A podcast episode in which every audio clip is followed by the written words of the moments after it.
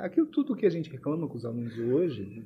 Fazia é, também, a né? mesma coisa, ficava tocando e, e pegava repertório que não era meu. Me lembro uma vez, o meu pai começou a fazer quarteto com Cláudio Cruz, quarteto Amazônia. Chegava no intervalo ali, no almoço, eu descia e o Cláudio Cruz falava assim. Eu estava com 13 anos tocando uma sonata de Beethoven, um concerto Mozart, Sol maior, uma coisa assim. Aí ele falou, eu ouvi um concerto Tchaikovsky hoje lá. Aí eu falo assim, não, não fui eu. Aí eu falei, como não foi você? Não, não toquei Tchaikovsky. Eu falei, mas eu ouvi. Ah, deve ter sido meu irmão. Meu irmão era violoncelista. E eu tentava ver, Foi meu irmão. meter um migué no Cláudio Cruz. Não, você tá ouvindo coisas? Acho que foi vocês aí. Hoje ele é professor universitário da Unicamp, Universidade Estadual de Campinas. Ele conta como que foi o processo de alguns meses para poder se tornar professor de violino da Unicamp. Conta também como foi ser aluno do Paulo Bozizio, ainda com 10, 11 anos de idade, por alguns anos. Como foi estudar violino na França. Fala sobre o humor e a educação dos franceses. Fala também sobre qual o violino que ele usa hoje, o breu que ele gosta, o tipo de cordas. Ele comenta também sobre tocar com espaleira ou sem espaleira.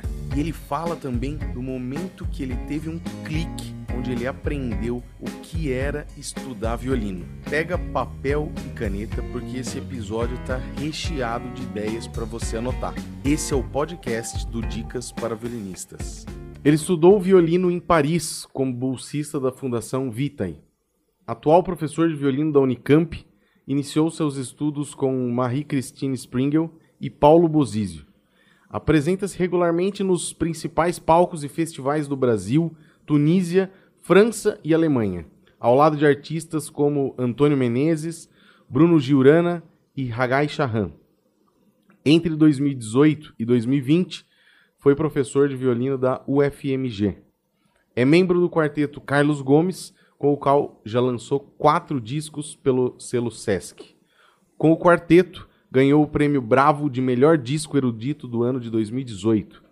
Atualmente lidera um grupo de pesquisas no CNPq intitulado Grupo de Estudos de Performance de Instrumentos de Cordas e também já escreveu um livro sobre prática de quarteto de cordas.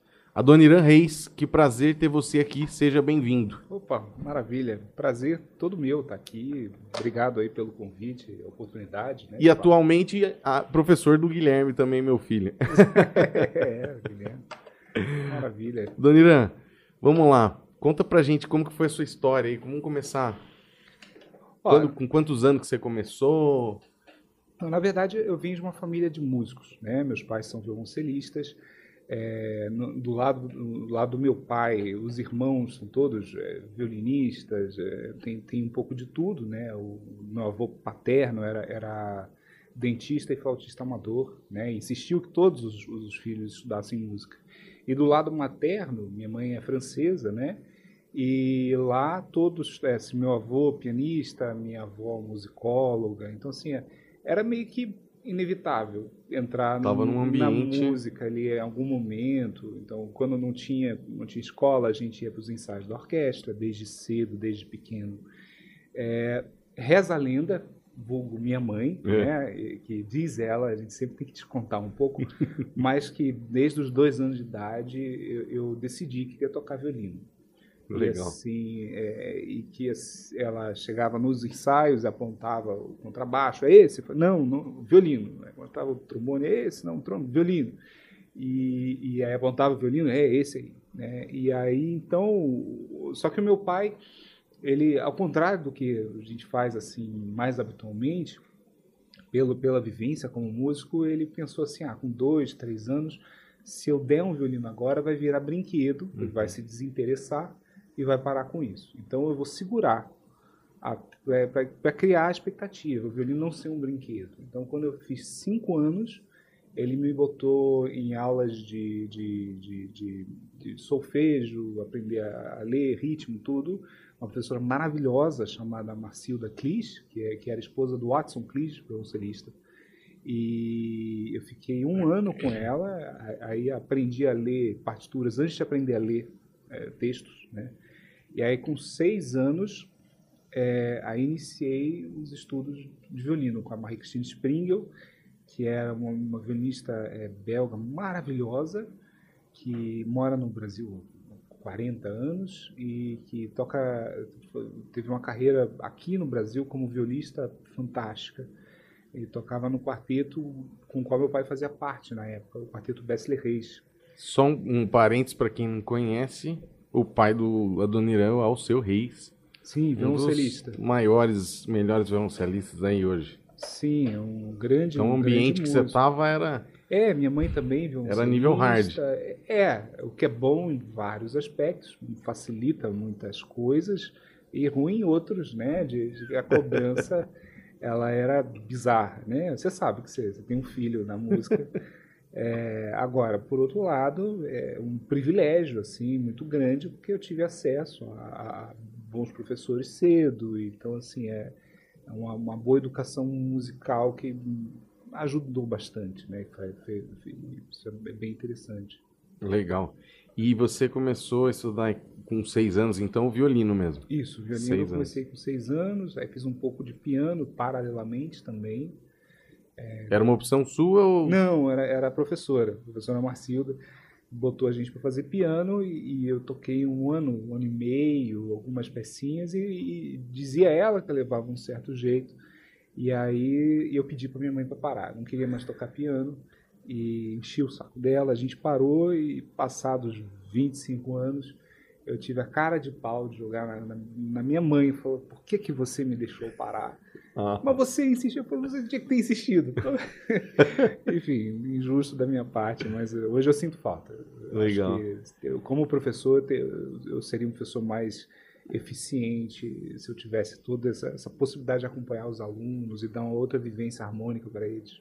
E quando que você foi fazer aula com o Bozizio, você comentou um, um dia comigo que não, na época ele não dava muita aula para criança e você já tinha... É, na verdade, com- quando eu tinha 10 anos, o, o, o, o Bozizio era colega do meu pai na Unirio, na universidade.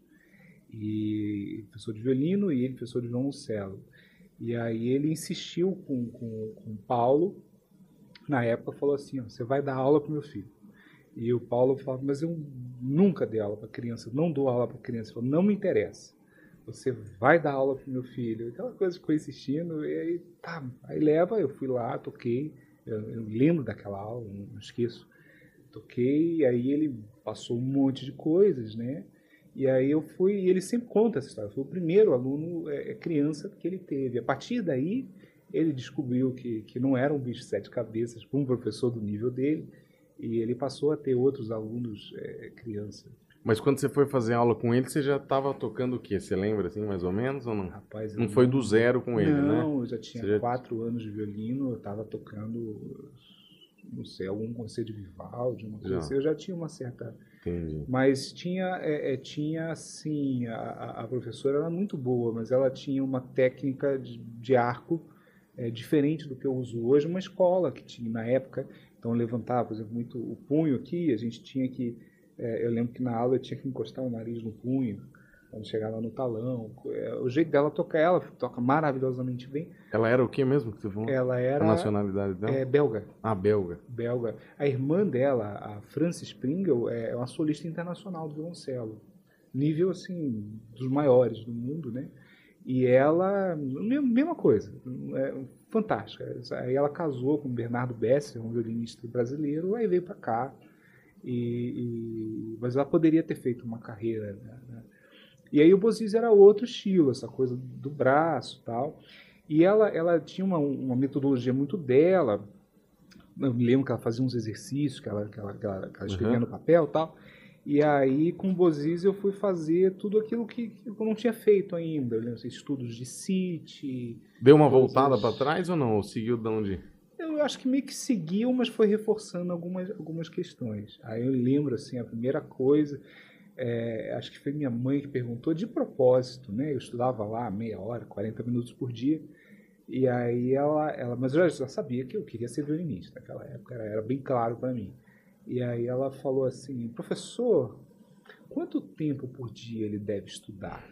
Igual eu falei no, no dia É. que eu tava lá com o Gui, né? Aí, aí ele falou assim, ó, quanto tempo ele estuda hoje? Ah, estuda meia hora, 40 minutos. Ele falou, "Hum, de jeito nenhum. Se, se for querer fazer profissional, no mínimo, no mínimo três horas por dia.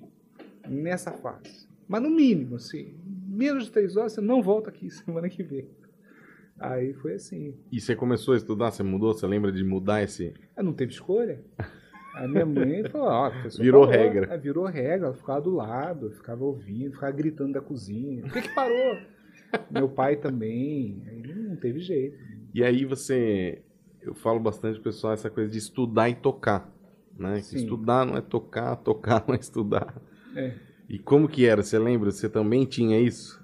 Ah, com certeza. Com certeza sua mãe isso aí está tocando, para, vai estudar. Com, com certeza. É, é, é ficar tocando. É aquilo tudo que a gente reclama com os alunos hoje. Fazia é, também, a né? A mesma coisa, ficava tocando e, e, pegava repertório que não era meu. Então, eu me lembro uma vez, mais ou menos nessa época, o meu pai começou a fazer quarteto com Cláudio Cruz e, e quarteto Amazônia.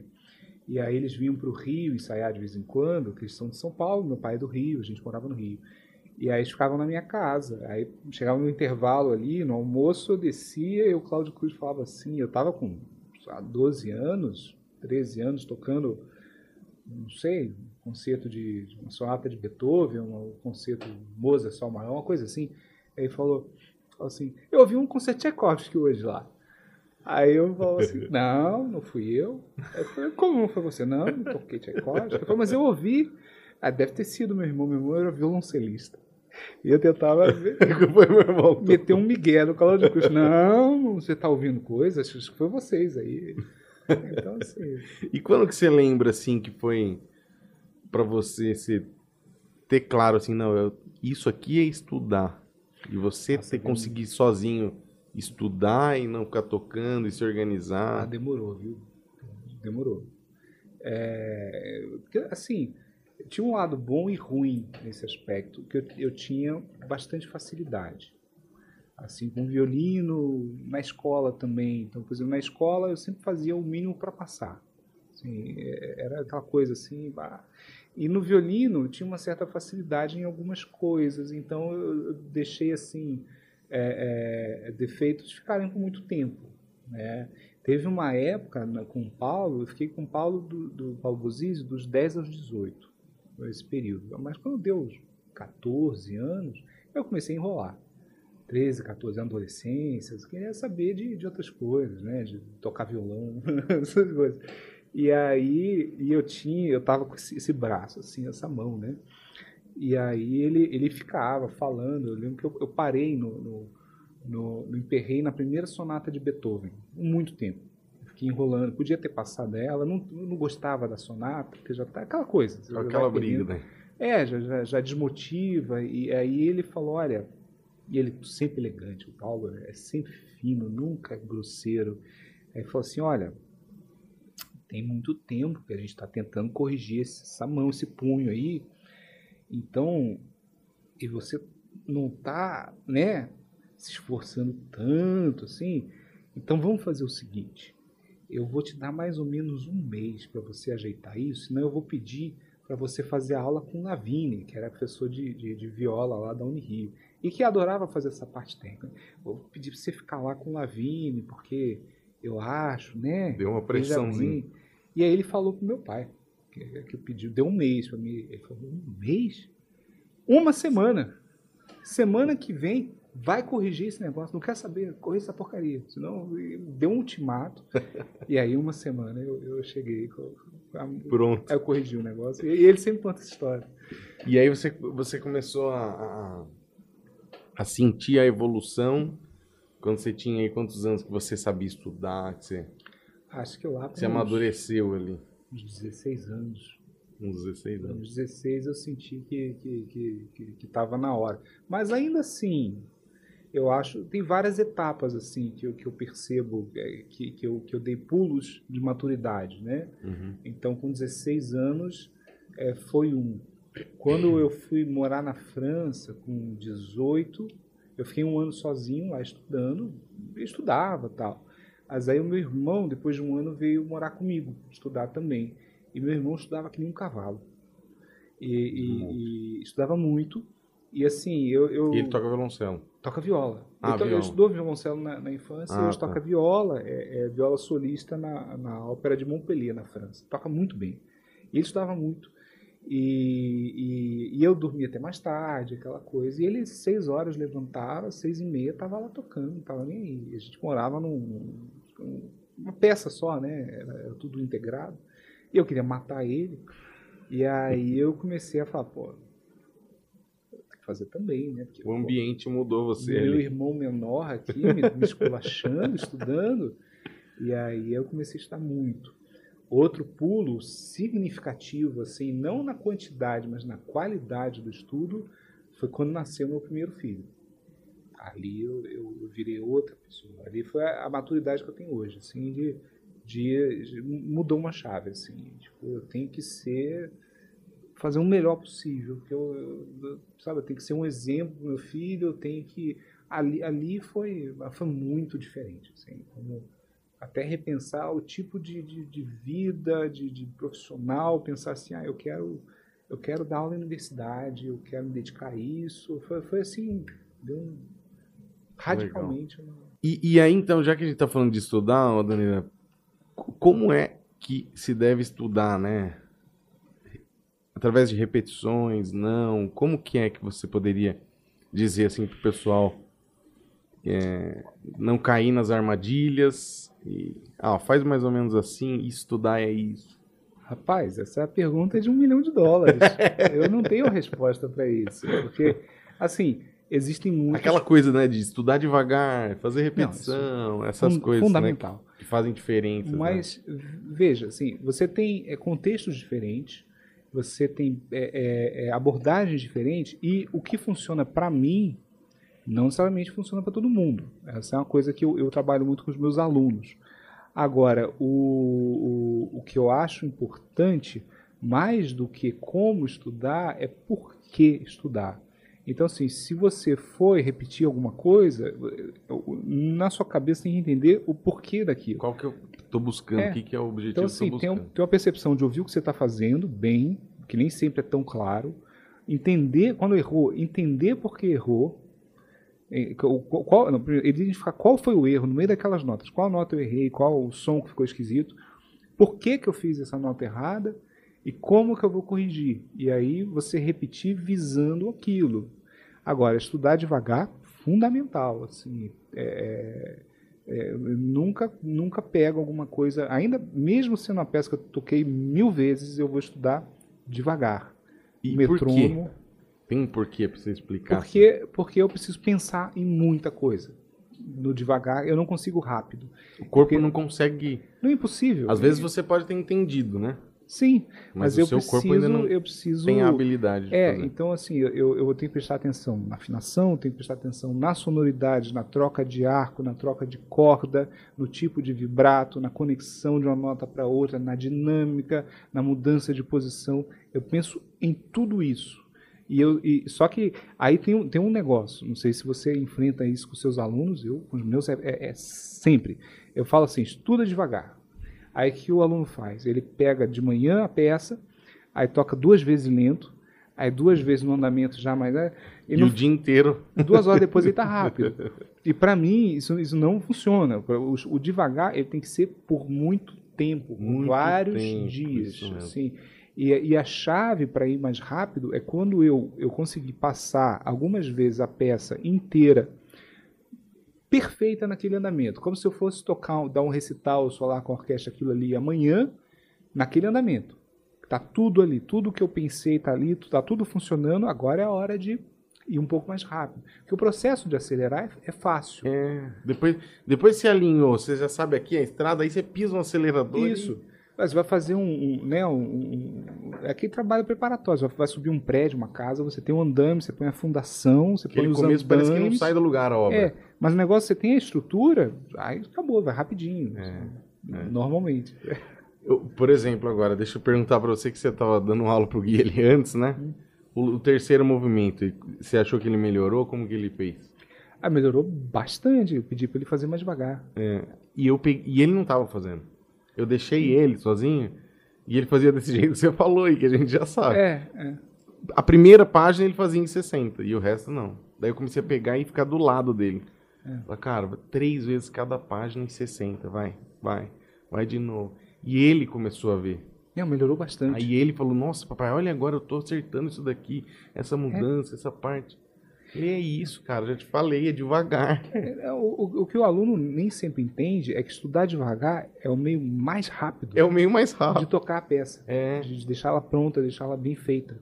Você tem que pensar numa infinidade de coisas e você não consegue se não for assim. E também você acha que, às vezes, por pedaços e não ficar tocando do começo ao fim? Ah, com certeza. Né? Eu vou, eu Rende vou, mais, né? É, eu, eu, costumo fazer aí, é minha. Eu, eu, eu vou fazendo a peça inteira só que aí é, algumas coisas eu vou reforçando, eu vou fazendo de novo, repito.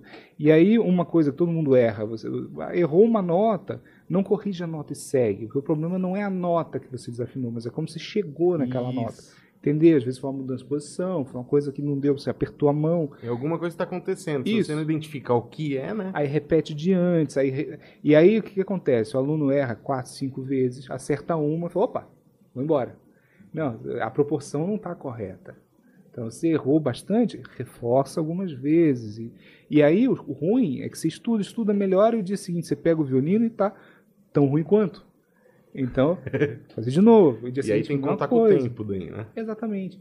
Aí um, um colega uma vez, me, um amigo me explicou isso, que nas sinapses, assim, elas, elas são construídas dessa forma, que eu sinto assim, você você está na, na estaca zero, aí você fica vários dias e tá sempre uma porcaria, você trabalha as mesmas coisas, mas com paciência. Aí um dia você acorda e você Pum. já tá um nível assim. Mas é porque você fez aquilo. Com certeza. Aí você fica naquele nível, aí de novo, fica lá vários dias, aí passou um tempo semelhante, aí você já já está errando muito menos. É, é, o, o, progresso não é linear, é. pelo menos para mim, vai, vai por etapas. Vai, é. é sempre assim.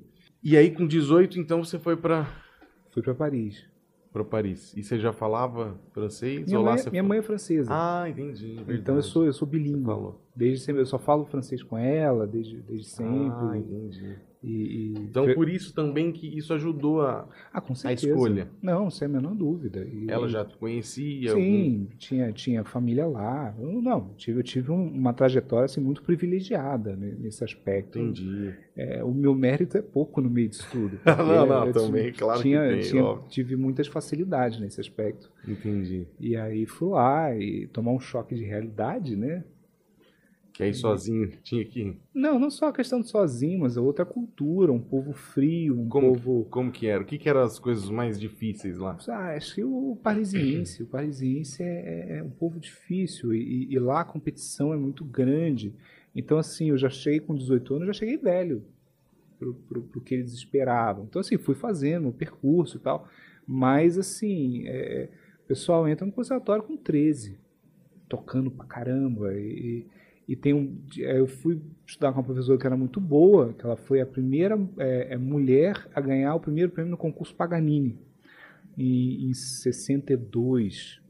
A primeira mulher na história a ganhar um concurso desse porte, né? E, então ela tinha uma técnica absurda, ela, ela foi espala da Orquestra de Música Contemporânea do Pierre Boulez durante 30 anos, o Anten Contemporain. Então, assim, mas era uma didática, assim, é, é, militar, né? assim, a generala e, e, um pouco assim na coisa de, de, você é bom, seu professor é muito bom, se você é ruim é porque você é ruim, né?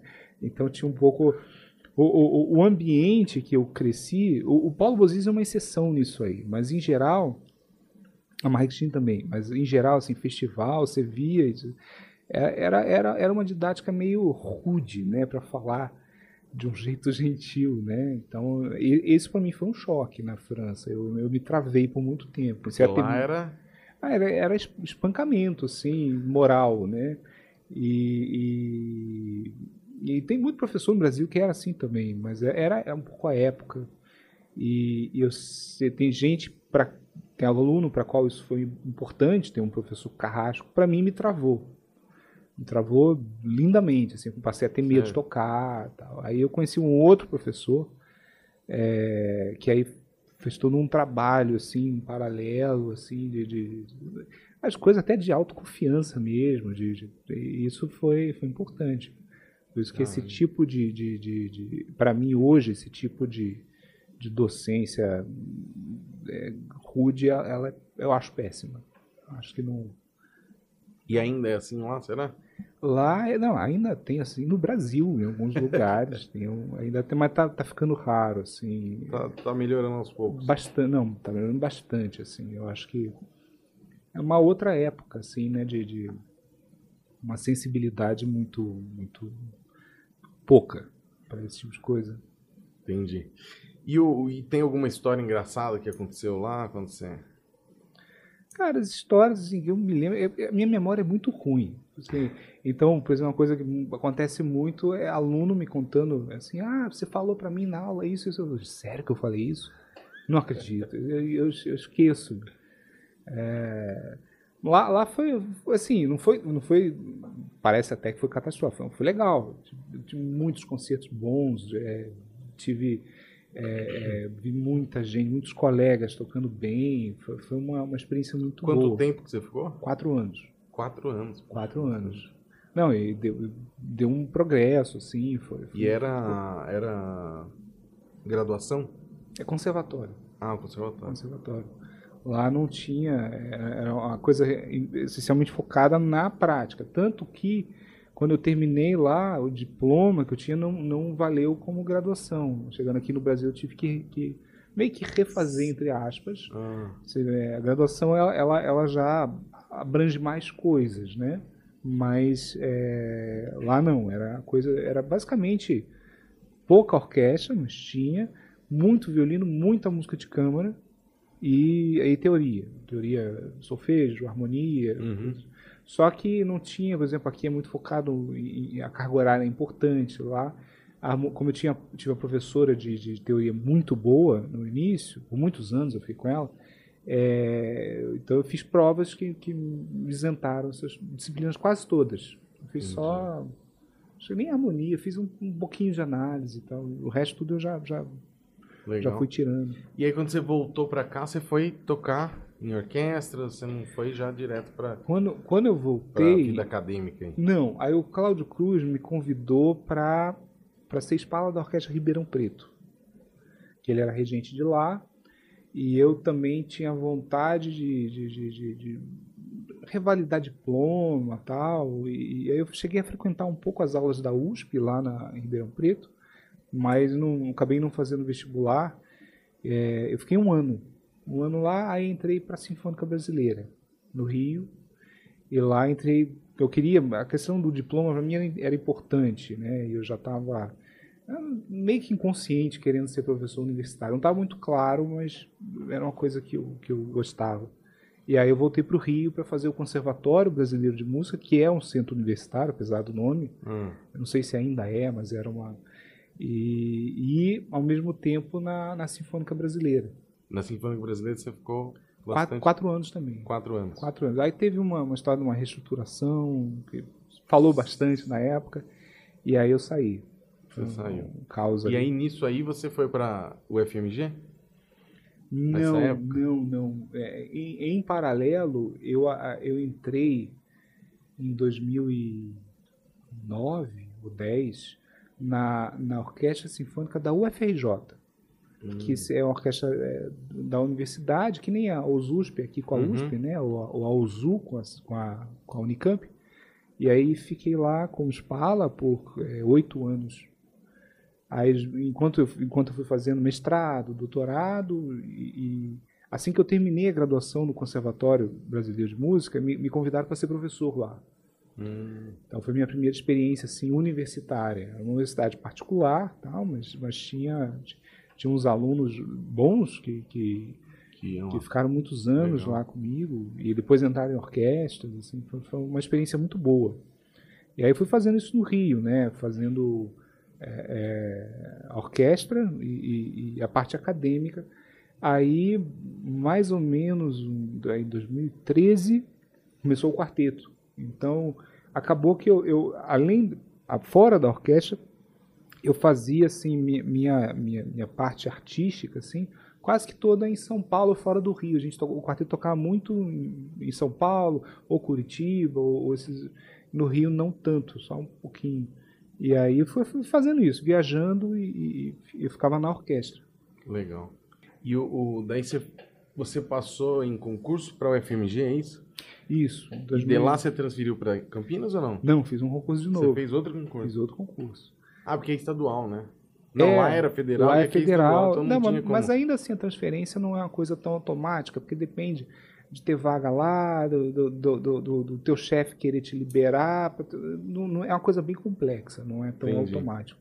Mas é, eu entrei na, na UFMG, foi uma experiência muito legal, uma universidade bem bacana, uma estrutura muito boa. Mas eu gostava da Unicamp, assim, porque eu fiz doutorado aqui, Ah, na Unicamp. E eu já conhecia, e, e também pelo fato de estar com o quarteto, eu estava sempre por aqui, tocando em São Paulo e tal. Então, e eu sabia que o Ed já estava para aposentar já há um tempo, eu estava tava aguardando. Aí chegou, entrei nesse meio tempo, entrei na UFMG, saiu do edital da Unicamp, eu falei, ah, faço, não faço, porque fazer um concurso para professor, é, você para a sua vida por seis meses, né? Tem que estudar muito. Não É. só violino, mas a parte teórica tem que estudar muito. E eu tinha acabado de fazer isso, né? Porque você tem prova, como é que é? O que, como que é o processo? Depende um pouco de cada, de cada universidade. Aqui na Unicamp é um, é um processo bastante rígido. Então, assim, o primeiro dia você tem uma prova escrita de quatro horas, que aí sorteia um ponto na hora, um tema. E no caso, muitas vezes no edital, por exemplo, o FMG, eles colocaram 10 temas, 10 pontos, e sortearam um deles, mas não teve prova escrita lá. Aqui não tinha essa lista, então podia ser qualquer coisa. Então sortearam na hora um tema, aí foi essa prova de quatro horas. Aí no dia seguinte, um recital de 50 minutos. Com 50 minutos a uma hora, com eh, eh, estilos diferentes. Aí depois teve uma prova de títulos.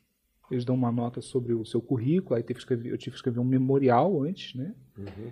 E teve aí mais uma entrevista de uma hora, que basicamente eles fazem várias perguntas que você tem que responder. Pensando se tem, teve mais alguma coisa. Mas isso é em quanto tempo todo esse processo? Três ou quatro dias. Ah, tá. É, não, é, é, é uma maratona, assim. E nisso tá fazendo com outras pessoas. Ah, e teve uma aula também, sortear outro ponto, e aí você tem que preparar em 24 horas um PowerPoint, uma aula sobre algum tema. E aí você apresenta para a banca. E, e aí você tá com outros concorrentes ali. Outros concorrentes. E todo mundo tá vendo tudo, e tá- ou é tudo separado? Não, a- toda a prova é pública de universidade, todo mundo pode assistir. Só não pode assistir o concorrente. Ah. Aqui aí fica esquisito também, né? Mas daí depois o cara vai depois, né?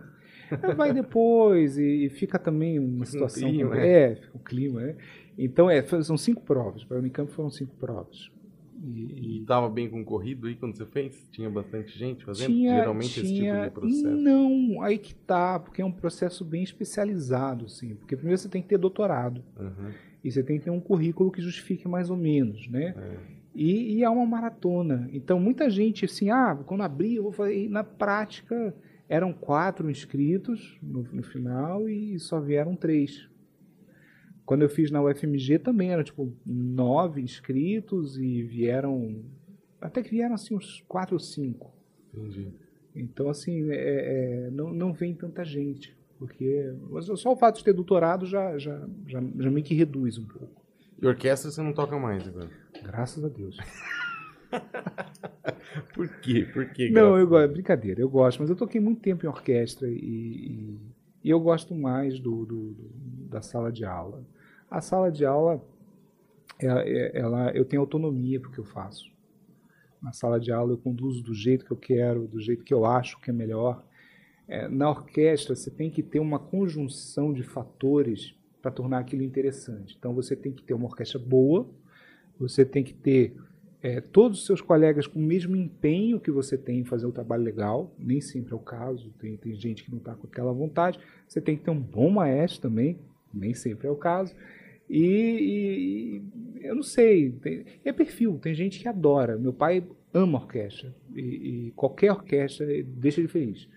Eu, eu já toquei já há 15, 20 anos em orquestra e foi bom, foi importante, mas eu prefiro a sala de aula. Eu gosto de, de- gosto muito de música de câmara, Eu gosto da, da autonomia, eu gosto de ter um, uma, assim, ter ideias musicais e conseguir aplicar, né? A orquestra você depende do que, que um. Quando você é espala, você tem um pouquinho mais de autonomia, mas ainda assim é a visão do maestro, os andamentos Sim. do maestro, o pensamento dele. Eu, eu sou mais camerista, eu gosto de, de, de ter uma certa liberdade. Legal. Isso é... Antes de a gente falar do, do quarteto, tocar com o Antônio Menezes, por exemplo. Ah, foi muito legal. O, o Antônio, tocamos, acho que, que eu tive um quarteto antes no Rio, com que, que era o Gabriel Marim, meu pai também no violoncelo, e eu, e o Ricardo Amado, o violinista lá do Rio. E a gente tocou lá com o Antônio uma vez, uma ou duas vezes. E aí depois com o Quarteto Amazônia. Eu devo ter tocado com o Antônio umas dez vezes. E, e, sempre muito bom, é, porque é, é, é, impressionante. De perto é, tão impressionante quanto, né? Ele é um músico maravilhoso. Assim, você, você, viaja, ele vai, ele dá uma sugestão. É, tudo é musical, tudo é, é lindo, né? Então é uma experiência muito boa. Adoro tocar com ele. E às vezes que você tocou foi em grupo de câmara, não? Sim, sempre, sempre quarteto, que fizemos muito aquele quinteto para dois violoncelos do Schubert, que é uma obra linda, linda. Tocamos o sexteto de Brahms com, com Bruno Giurana, com um violista icônico.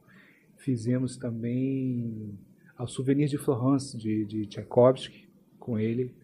É, são algumas experiências e sempre, sempre maravilhoso, sempre diferente. E às vezes você tocou aqui no Brasil?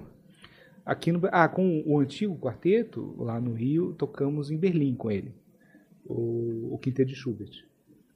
Uma, uma, viagem que a gente fez e foi, foi, foi bem legal. E aí eram, tra eram trabalhos pontuais, assim? Vocês se reuniam sim, sim, para ensaiar é, e vinha para... É, tinha algum concerto ou algum festival. Ele não mora aqui, né? Não, ele mora na Suíça. Na Suíça. Mas tá sempre por aqui, toca bastante no Brasil.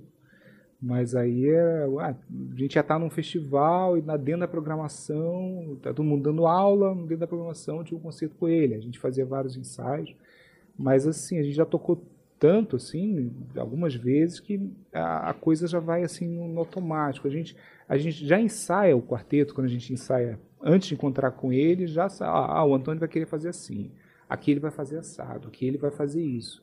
A gente já, já conhece. E o Cláudio, Cláudio Cruz, que, que é o outro violinista do quarteto, ele sim já tocou muito com o Antônio, muito, muito. Regeu, tocou. Então ele conhece muito o Antônio de, jeito, de tocar. Já. Então ele já sabe, vai ser assim, vai ser assado, já vai conduzindo Tudo flui melhor, né? Aí fica fácil. Então, Legal. E o quarteto Carlos Gomes, então? Isso. É desde quando que vocês montaram? Final de 2013. Vamos fazer 10 anos ano que vem. 10 anos. Vai ser, vamos ver se a gente organiza aí alguns concertos do, comemorativos dos 10 anos. E começou com eu, vocês. Eu, eu, tinha cabelo no início do quarteto. Você tem quantos anos? Eu fiz 40 agora. 40. 40. Legal. E, o, o, e como que é tocar lá com o Cláudio Cruz, então? Cara, é, é bem legal. É, é eu, eu que é um ícone sei. também do, pois é, do é, Brasil. Eu, eu, conheço o Cláudio há muitos anos. Né? Ele, ele, eu era criança, ele ia lá ensaiar com meu pai, e aí eu tocava para ele de vez em quando. E, mas assim, era aquela coisa. Ele, claro, quando você não estudar direito, corrigir, aquelas coisas. E, e era engraçado, porque eu chegava para ele, criança, falava assim: ah, toca Tchaikovsky. Aí tocava. Toca agora o Brahms, aí tocava. Toca Hora Staccato, aí tocava, qualquer coisa, eu achava divertidíssimo, eu ficava assim. E as partes mais difíceis, ele ia tocando, ele ficava assim, tocando, ele, difícil isso aqui, né? Difícil, né? é muito debochado. Mas aí, bom, 10 anos tocando juntos, tal, é, é, é muito fácil hoje em dia, porque é, a, a, gente toca, a gente tem estilos muito diferentes, eu e ele, assim, individualmente, né? Mas entra no quarteto, eu já sei o que ele vai fazer. Vai o jeito que ele vai fazer, eu já pego. Como já, tem que ser. E, e, o Gabriel vai tocar de outro jeito, eu já faço uma frase com ele de um jeito. Então, assim, Sempre foi o Gabriel também? Sempre foi. Mas já teve vezes que não era. O seu pai é o violoncelo. Sim. Não, a gente sempre tocou com o Gabriel. Sim. Não, não, e no violoncelo sempre foi. Sempre. Seu- Não, sempre foi a mesma formação. Quarteto Ah. Carlos Gomes. Eu achei que alguma vez eu tinha visto, não, não era seu pai. Não, não, eles tinham um quarteto antes, que era o Cláudio, meu pai, quarteto Amazônia. Só que era outra viola e outro segundo violino. Ah, o. Horácio da USESP e o Igor Ah. também. Mas ah, o- nessa formação, não- é sempre os mesmos. O Gabriel eu conheço desde 2004, em Campo Jordão, tocamos juntos lá. E de 2007 até basicamente agora a gente faz quartetos juntos. E já tocaram bastante. Aqui em Datuba mesmo vocês tocaram, né? Tocamos, tocamos, Não foi? não Ah, Sinfonia Concertante, sei. Ah, acho. tocamos, tocamos. Foi? Vocês sim, dois, né? Sim, é. Ah, o Gabriel, muitos anos tocando junto. O Gabriel a gente já tem É, uma... e dá pra perceber, quando, né, vendo vocês lá aquela O, vez que a gente o- o- tocou. com o Gabriel, a gente tem uma comunicação não verbal. Então, é direto, eu tô tocando junto Dá com ele, perceber. é. eu olho para ele no ensaio e faço assim, aí ele, ah tá, ele pega e anota na partitura. E, e vice-versa. Ele já fala, ah, vamos fazer assim. Eu já, já, já sei o que é, a gente não precisa falar. Então, isso é há Legal. muitos anos tocando juntos. E do quarteto, assim, como que é, é, gravar? Gravar um CD? Como que é esse É processo? sempre estressante. Estressante. É sempre Por quê? Ah, porque o microfone não perdoa, né? O microfone, ele não faz amigos. Falou A é A. É, e ali, e ali não dá para você discutir, falar, não, eu acho que o seu fato tá. Não, o microfone já fala. Mas assim, não, é, brincadeiras à parte, a gente já tem assim uma certa prática de gravação, né?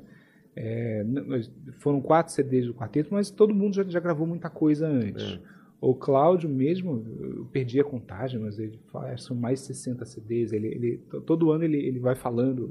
Agora já são 65, né? Mas ele tem são 60 CDs que ele gravou. Então, assim, o estúdio, a, a gente já tem uma certa prática desde o início. Então, é, é- é sempre chato, mas é bem rápido, na verdade. A gente, a gente é, grava um, um CD, Grava os quatro juntos. os quatro juntos. Entendi. A gente grava bastante rápido, assim, a gente já já já está bem entrosado, e principalmente a gente vem muito ensaiado. Uhum. Então a gente a gente acaba que é- que é, não é tão Mas e, e tem aquela coisa de.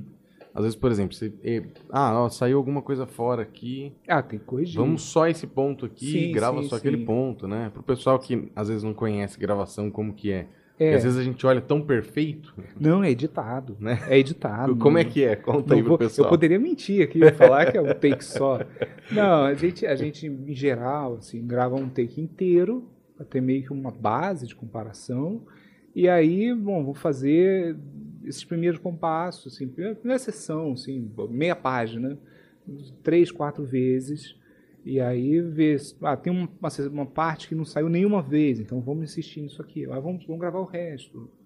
Então vai um pouco dessa forma. Mas a gente já, já vai, a gente tem afinação muito semelhante, a gente, a gente já conversa muito sobre isso, sobre técnica, a gente fala muito. Não, já faz. E- de- é, É 10 Dez anos, anos, 10 dez anos, anos. então a, a afinação em geral a gente pensa semelhante, então o processo de gravação acaba não sendo tão desgastante, mas Uhum. nunca é agradável, né?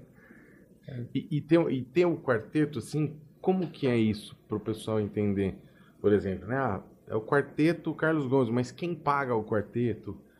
Infelizmente ninguém. Isso, então, como que funciona isso? Não, a gente, a gente tem projetos e, e as pessoas chamam para tocar no, no festival, ou um concerto, uma série. E aí contratam vocês. É, às vezes eles têm um programa que eles querem, às vezes eles deixam é, é, a, a gente escolher, ou então, olha, a gente queria tocar essa peça, o resto vocês escolhem e a gente vê o que eles vão Porque montando. hoje, hoje no Brasil tem, tem o quarteto de, de São Paulo, só que é um fixo tem o quarteto que é um São quarteto Paulo. remunerado, que, porque eles são, ah, né? sim, não, tem, não de, que, que tem salário. Isso, salário só de tem quarteto, dois, de dois É, quartetos. Que é o, o quar- de São Paulo o da cidade de São Paulo e e o da UF, da Orquestra Nacional, da, da Universidade Federal Fluminense. São, Também tem. são, é, são, eles são é, funcionários do É. quarteto. Um quarteto que existe há também 40 anos e eles têm um primeiro violino muito bom, o Tomás, Tomás Soares, um amigo meu. Ah, fiz festival com ele. Você fez festival com o Tomás? Tomás figuraça. Cara, ele toca bem, viu? Gente, Tomás toca bem. muito bem. E é o primeiro violino do quarteto. E aí eles têm esse, esse em- emprego maravilhoso, né? De, ser remunerado. Que é o sonho. Fazer, é o sonho. Um quarteto eles. ensaiando. É. Sendo... Se o nosso quarteto, se fosse depender disso para viver, a gente estava na rua. Porque é um negócio aqui, outro ali. Não, não, não, existe muito essa. essa, essa... E aí vocês fazem projetos, né? Isso. Tem um, tem um CD para fazer, uma coisa, e a gente. Agora, por exemplo, fizemos é, duas semanas atrás a integral de Mendelssohn no Rio. Era um projeto que tinha lá na sala de Cine Menezes. Então foi uma delícia, porque a, a, a sala maravilhosa, de acústica fantástica, e aí tocamos é, dez obras de Mendelssohn em, em quatro concertos. Só para gravação? Ou não, não. Aberto? Foi, não, foi transmitido ao vivo. Ah, tá. Mas, e aí, basicamente 40 movimentos. Nossa. Muita coisa. Tocamos octeto, quinteto, dois quintetos e seis quartetos sete quartetos, que eu tenho as quatro peças. Um projeto gigantesco. E isso aí tem músicas novas sempre ou geralmente é um repertório grande, mas que já foi sempre o que nosso? É, não, coisa sempre nova. Coisa nova. É, sempre não, mas bastante. Bastante coisa nova. É, ah, de vez em quando uma coisa que a gente revisita, mas em geral a gente vai, vai fazendo coisas novas. Ou então é, é, até encomenda tem uma peça contemporânea, acabou de ser escrita, queria que vocês tocassem. E tem umas que são bem difíceis, assim. Teve uma que a gente gravou, inclusive, no, agora no meio do ano, deve, deve lançar daqui a pouco, uma peça bem difícil de, de juntar. Então. É. Você conhece o método Suzuki? Você... Conheço, é, é, sim, conheço, eu não sou, não tenho formação uhum, mas no você... Suzuki, mas, mas conheço bastante, assim. O que, que você acha? Que que você... Eu acho maravilhoso. você vê. Eu acho ele, achei fantástico. O problema do método Suzuki, é, ao meu ver, na nossa sociedade, como ele é aplicado, é que nem sempre as pessoas têm a formação correta, uhum. que tem que fazer filosofia, depois livro 1, um, nem sempre isso acontece. E é, você, quando aplicado em muitos projetos, é, ele tem a falta de um, de um dos, dos, dos, das bases do Suzuki, que é a presença obrigatória dos pais o tempo inteiro, né, participando e sendo ensinados. Então, é, isso dificulta um pouco a aplicação. Né? É, agora, tem é, iniciativas que, que, que deram um, que contornaram isso com muito sucesso. Eu acompanhei de perto, por exemplo, a aplicação do Suzuki no Instituto Bacarelli, por um, um grupo, né? É por um cara Sim, genial chamado José Márcio Galvão, que é uma simpatia e é um, é um trabalho sensacional, fantástico. Então lá eles têm essa questão, os alunos não têm acesso ao instrumento de início, por exemplo, não levam para casa, só depois. Ele foi achando soluções contornando essa questão da família. A família está presente, mas não, por exemplo, a família. Não do jeito que. Não, a família não pode entrar nas aulas, porque a, só entra no prédio as crianças e professores. Então, eles não estão assistindo às aulas. Mas ele faz um reforço, faz a aula dividida assim, aí você vai segurando o repertório até ele está muito bom. Enfim, é genial. E aí e, e é uma adaptação que a gente tem. Então, assim, o difícil do método Suzuki é esse, é como adaptar a nossa realidade. É. Que você às vezes vai num projeto, aí o pai, os pais estão trabalhando o dia inteiro, isso quando tem pai, quando, quando é criado pela avó, mãe, aquela coisa. E, e, então como é que faz, né? Então tem que achar soluções. Essa, é essa é uma muito, muito é, sucesso. Eu acho que o, eu vivi isso, né, também no projeto Guri que eu dei aula. E mais o que me ajudou muito foi ter feito os cursos da metodologia Suzuki de entender né, as habilidades, de construir as, as habilidades, trabalhar com, com prioridades, né? Sim. Ah, isso é genial. É, porque eu acho que é difícil, não tem muito, pelo menos eu não sei, formação para professor. Eu não existe. Né? Nem, nem para a universidade. E, e, em todas, a, a, em, na universidade inteira. Eu, fui, eu participei de uma formação, depois que eu entrei na Unicamp, e um professor da Faculdade de Educação, brilhante, é, o, o, Antônio Sérgio Leite, ele falava assim, olha, ninguém aqui teve aula para ser professor. Professor, tinha gente de matemática, né? ninguém. Como é que vocês chegaram aqui? Ah, a gente fez um concurso, tá? Mas e aí? Quem ensinou? Não, a gente, é, os colegas falaram, ah, eu tenho um professor que, que me deu uma aula que eu gostei lá atrás, e eu procuro é. Não, não tem essa formação. É, não tem. Então eu achei que foi muito bom, assim, e eu dei aula no guri e era essa dificuldade. O aluno não tinha violino, às vezes, às vezes o aluno não tinha nem mãe. Como que a Sim. gente ia fazer o pai e a mãe? Às vezes ele morava numa casa lá de, de abrigo. Sim.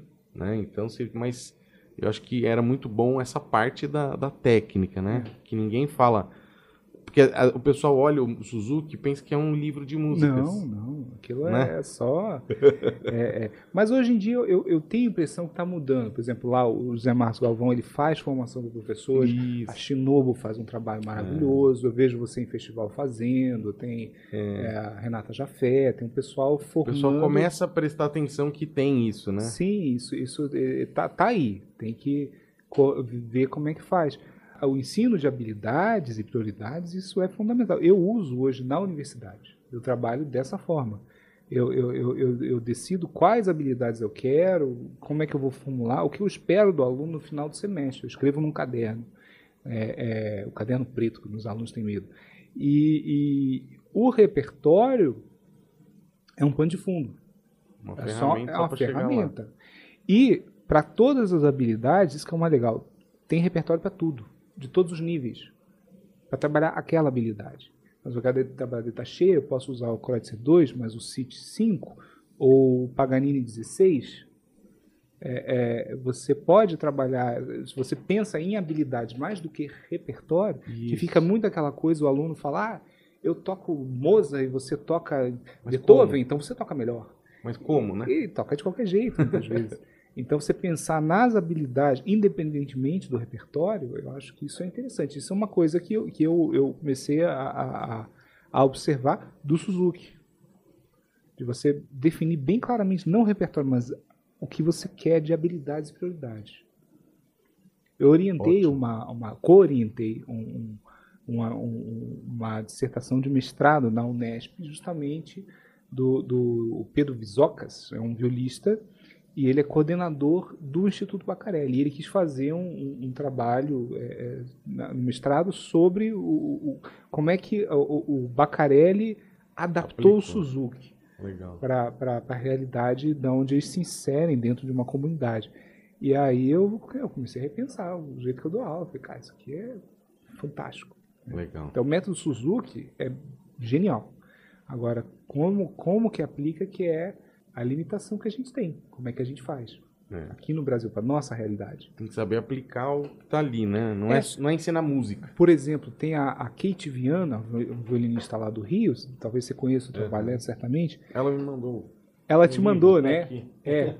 Então eu achei brilhante a ideia, porque a, a, a, o repertório do Suzuki hoje talvez esteja um pouco descontextualizado do que é criança brasileira em alguns centros tem, tem acesso. Sim, então ela né? pegou as mesmas habilidades, as mesmas coisas, em cima do folclore. Legal. Que a criança conhece, ouviu, galinha pintadinha, que seja. Então, ela já, já o ritmo fica mais fácil, a, a dicção, né, pensar em letra, isso tudo já aproxima. Ajuda. Eu achei o trabalho dela fantástico. Muito legal. Eu nunca apliquei, porque eu não trabalho com essa faixa etária. Uhum. Essa, iniciação é. não é minha. Mas não. eu acho a, a ideia por trás é Brilhante. Inclusive você está falando, né? Não apliquei. E como que é o professor universitário, né? O, cara que dá aula de violino no curso de bacharel de violino. O que que ele faz? Só dá aula de violino? A quem dera. é, então, não, é. explica é. isso Nossa, pro pessoal é. saber como que é, né? É. Porque às vezes, às vezes o cara pode ter a ideia assim, ah, o, poxa, o Adoniran é 40 horas semanais? Isso. Nossa, será que tem então 40 alunos então lá todo dia Quase indo para fazer aula, uma aula, fica dando aula todo dia? É. Não, o, o, ó, a universidade ela, ela é diferente de um conservatório, de uma escola de música. É uma coisa que a gente demora para entender. Eu, eu, eu demorei, eu tive que entrar para entender isso. Então, assim, não é um lugar que você só vai fazer música. Quer dizer, vai, vai ser música o tempo inteiro, mas a, a, a a ideia da universidade é te fornecer um, um, uma, um painel de, de, de, de, informações muito amplo, porque dentro do universo da música você vai poder fazer de tudo. De tudo, um monte de Então, coisa. você vai trabalhar parte filosófica, estética, harmonia, é, é, contraponto, você tem um monte de coisas. Né? Dito isso, eu, minha parte é violino, música de câmara. Só que eu também atuo na pesquisa, então eu, eu, eu escrevo artigos é, sobre alguns temas, eu vou pesquisando, escrevo, eu oriento mestrado, doutorado, então alunos que estão é, desenvolvendo teses, e, eu não estou orientando ainda doutorado, mas em breve.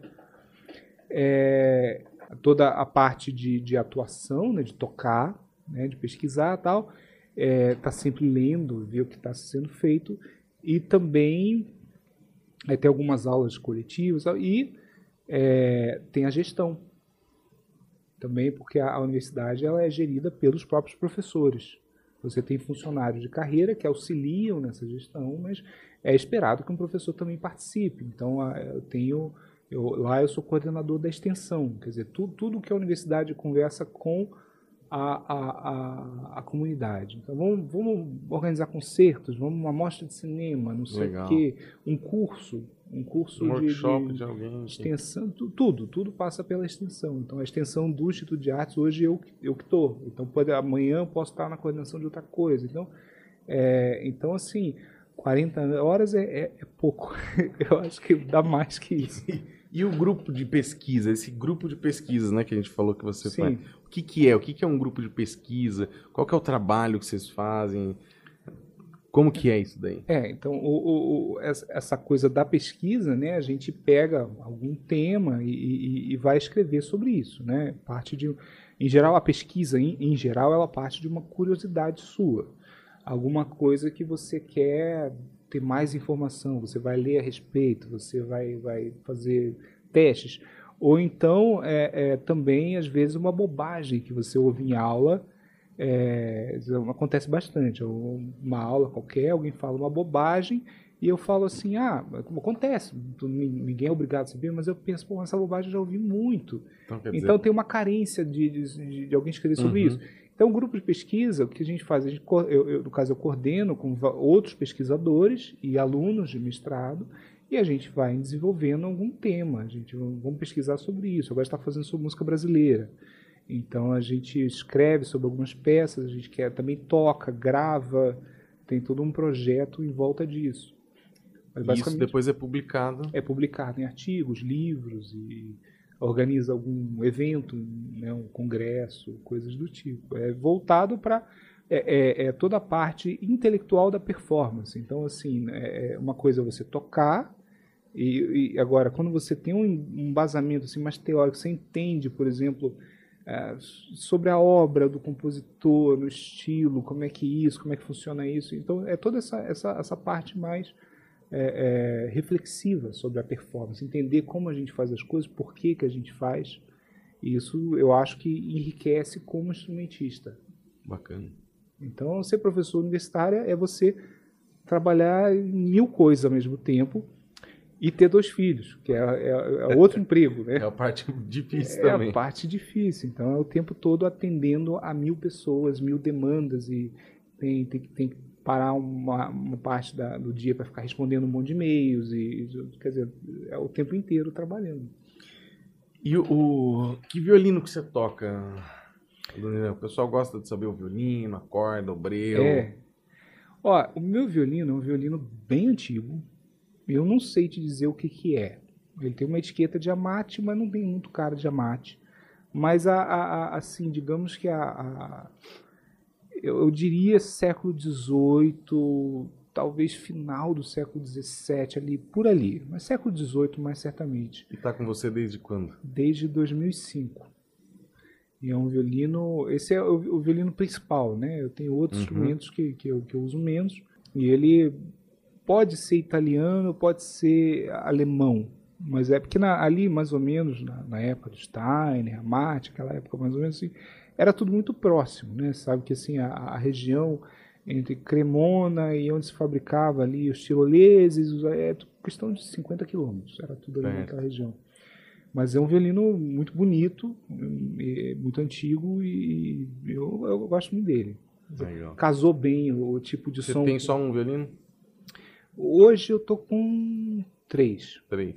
Eu já, eu já tive uns que cheguei a ter cinco, seis. Depois eu vi, é, assim, é, é, tinha uma época eu, eu, eu, queria comprar e eu adoro, eu gosto de loteria, eu gosto de, de, de olhar fotos e, e, e no fundo é, aí eu pegava aí eu, um violino assim que, que, eu, que, eu, que eu apaixonava e falava, não, esse eu vou comprar, eu comprar, ficar tocando, mas eu sempre acabo voltando pro mesmo.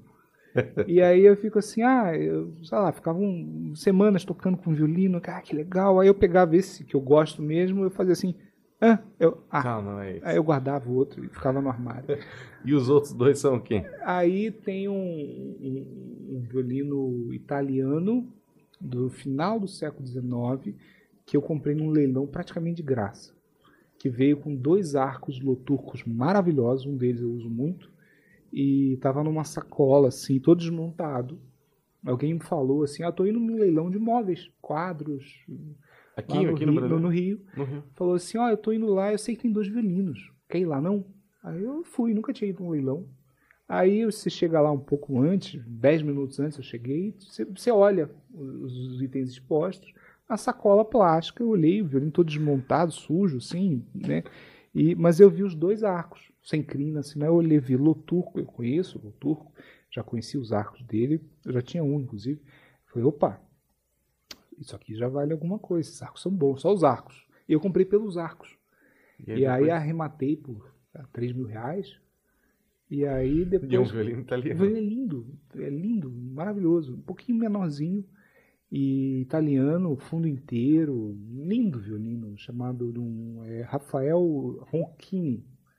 E depois eu fui ver com o Bozizio, eu sabia, teve um, teve um, um, um, italiano que veio no início do século XIX, uma companhia de ópera, e ficou, que era muito comum na época. Eles vinham fazer uma temporada e acabavam ficando.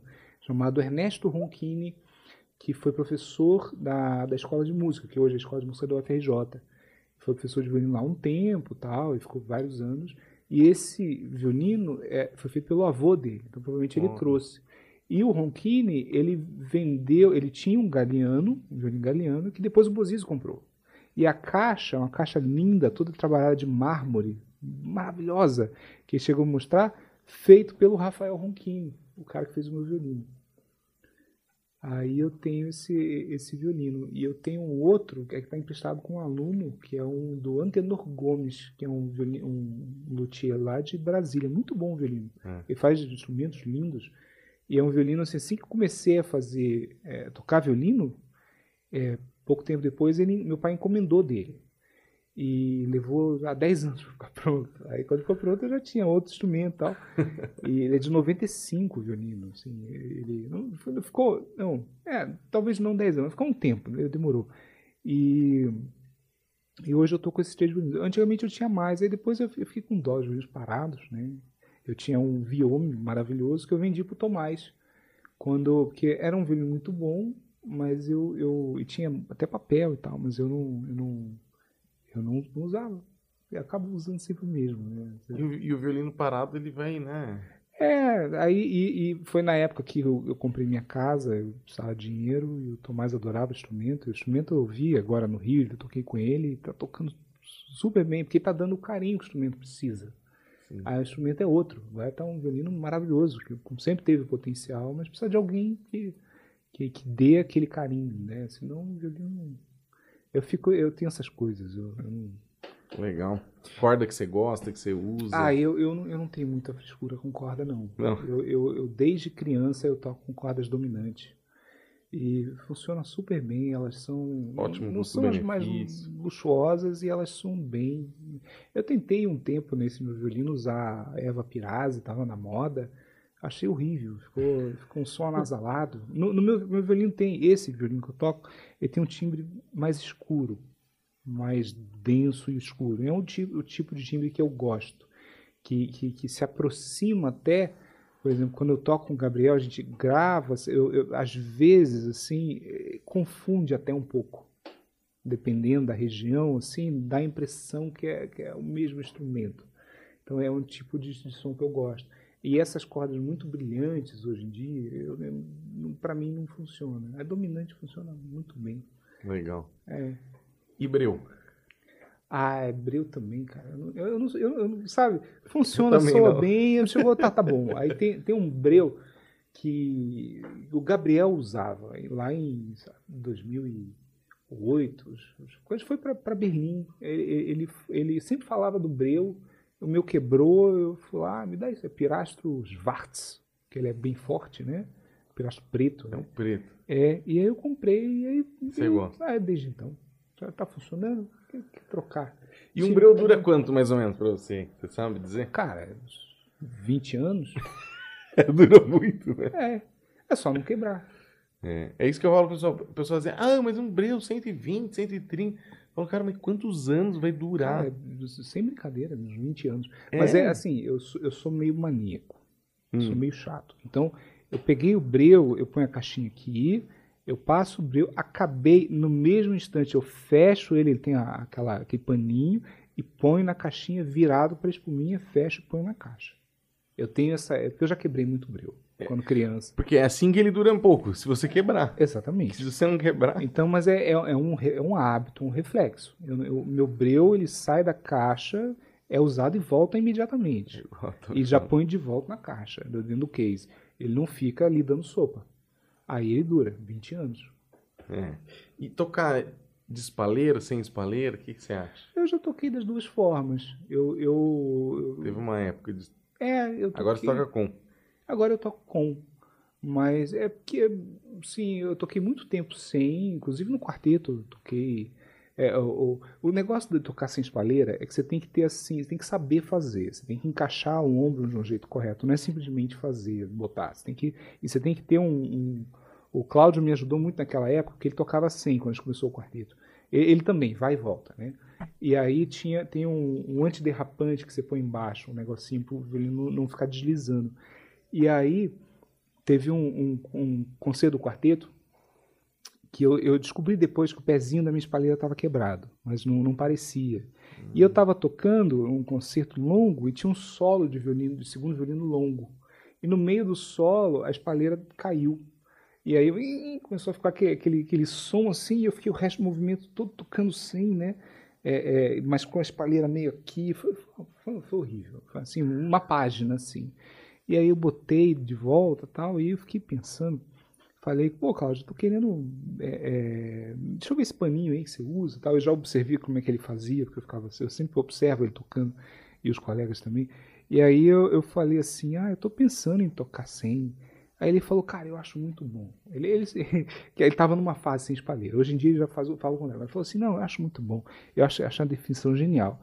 Ele falou, veja você, a espalheira, você coloca, tem dias que o violino encaixa e tá maravilhoso. E tudo sai, parece que nasceu ali. Entendi. E tem dias que você coloca, você não acha e tá uma porcaria. E, e sem espalheira é sempre uma porcaria. Mas é sempre igual. Mas é sempre igual. Aí eu achei genial. E aí toquei, sabe, dois anos sem. Aí depois de um tempo eu voltei, porque aí, coisa da minha cabeça, eu achei que é, eu, eu podia relaxar um pouquinho mais o vibrato do primeiro dedo com a espalheira. Só por isso. Eu achava que eu vibrava ok, mas eu queria ele mais relaxado ainda. Eu botei a espalheira e, e uso desde então. Mas assim. Fez sentido. Fez sentido, mas depende muito, acho, também do biotipo. Eu, eu, eu, eu virava bem, eu tenho um pescoço relativamente grande, mas tem, tem alunos com pescoço muito grande, aí fica, fica, fica mais difícil. Acho que depende do. Mas dá, dá para fazer, assim. O ah. pessoal fazia antigamente, então não tem motivo para não, não, não fazer. É, acho que é muito de cada um. Legal. Suas redes sociais, então, para o pessoal Rapaz, é. Que é quer um, te acompanhar. É um negócio é. bem parado, né? É, você é... posta. Ah, eu posto pouco. Eu posto mais coisas você relacionadas tá no assim, Instagram, né? Facebook? Só Instagram. Só Instagram? É, arroba Adoniran. Aí tem um H no meio, uma pegadinha ali. Arroba é, Adoniran. É só isso. Maravilha. De redes, eu, não sou muito, muito de...